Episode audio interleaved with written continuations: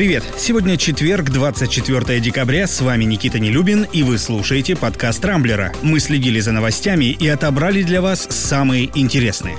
Похоже, Алексей Навальный решил окончательно добить российские спецслужбы. Сперва оппозиционер выложил два сенсационных видео, которые бросили на ФСБ совершенно непроглядную тень, а накануне в авторитетном медицинском журнале «Ланцет» появился отчет сотрудников немецкой клиники «Шарите», которые занимались лечением Навального. Из материала следует, что при поступлении у берлинского пациента была полная клиническая картина отравления ингибитором холинестеразы. К этому классу веществ относится в том числе пресловутый новичок.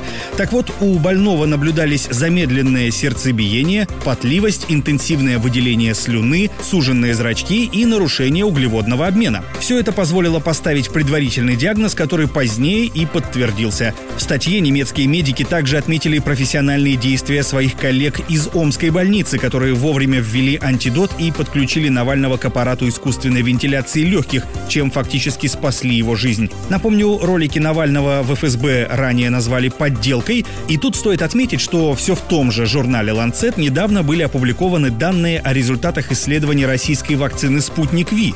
То есть обвинить издание в распространении фейков по сути означает подвергнуть сомнению в том числе эффективность нашего препарата.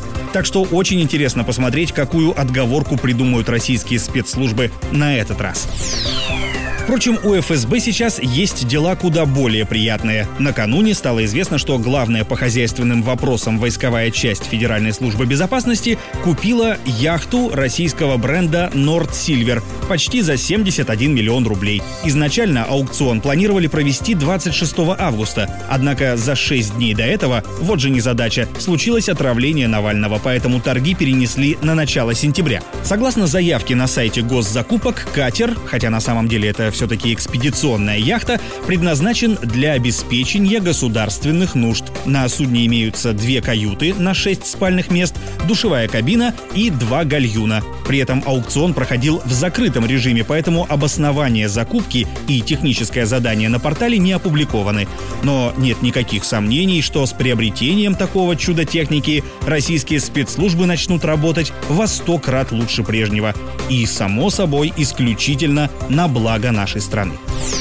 Тем временем в России продолжается борьба с иностранными агентами. Минюст расширил перечень организаций, которые получают финансирование из-за рубежа, включив в него Петербургский благотворительный фонд «Гуманитарное действие». Это одна из самых известных в нашей стране организаций, помогающих людям с ВИЧ и СПИДом. В акте проверки Минюста, который оказался в распоряжении журналистов «Коммерсанта», говорится, что в 2018-2019 годах организация получала средства из иностранных источников. Кроме того, ведомство усмотрело рассмотрела в работе гуманитарного действия и политическую деятельность. К таковой, в частности, отнесли интервью руководителя фонда Алексея Лахова, в котором он заявлял о несовершенстве административного и уголовного кодексов в части правонарушений, связанных с пропагандой и употреблением наркотиков. Добавлю, что накануне Госдума в третьем чтении приняла закон, по которому за уклонение от включения в реестр иноагентов грозит до пяти лет тюрьмы. То, что многие из таких организаций занимаются большим и добрым делом, депутатов и чиновников, к сожалению, не волнует. Вообще под Новый год бешеный принтер в Нижней Палате работает в каких-то совершенно небывалых темпах. Всего за пару-тройку дней депутаты успели рассмотреть и напринимать десятки законов. Один из них, кстати, касается публичной клеветы, в том числе в СМИ и интернете. За это будут грозить штрафы до 5 миллионов рублей и до 5 лет тюрьмы. Все зависит от тяжести последствий, которые повлекут за собой ложные высказывания. Еще один закон, который вчера ретиво приняли наши славные депутаты о блокировке соцсетями противоправных рекламного контента. Сюда относятся любые материалы, содержащие явное неуважение к обществу, госсимволам и власти, а также призывы к участию в несанкционированных митингах, оскорбление человеческого достоинства и любая информация, которая порочит граждан по признакам пола, национальности, языка, религии, профессии или политических убеждений. В общем, такими темпами в соцсетях скоро останутся исключительно фотографии с едой, котиками, цветочками и портретами президента. Но есть и хорошие новости, как раз-таки связанные с главой государства. Вчера во время заседания Госсовета Владимир Путин поддержал идею объявить 31 декабря выходным во всех регионах России. Дескать, одним днем больше, одним меньше, от нас не убудет. Правда, на федеральном уровне сделать этого почему-то нельзя, поэтому губернаторам на местах рекомендовано в последний день уходящего года распустить граждан по домам. Собственно, это и без всяких рекомендаций уже сделали больше 20 регионов, но теперь получено, так сказать, официальное добро с самого верха вертикали. А вот в следующем году, 31 декабря, уже по умолчанию будет общероссийским выходным.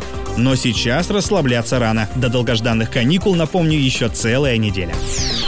На этом пока все. С вами был Никита Нелюбин. Не пропускайте интересные новости, слушайте и подписывайтесь на нас в Google подкастах и CastBox. Увидимся на rambler.ru. Счастливо!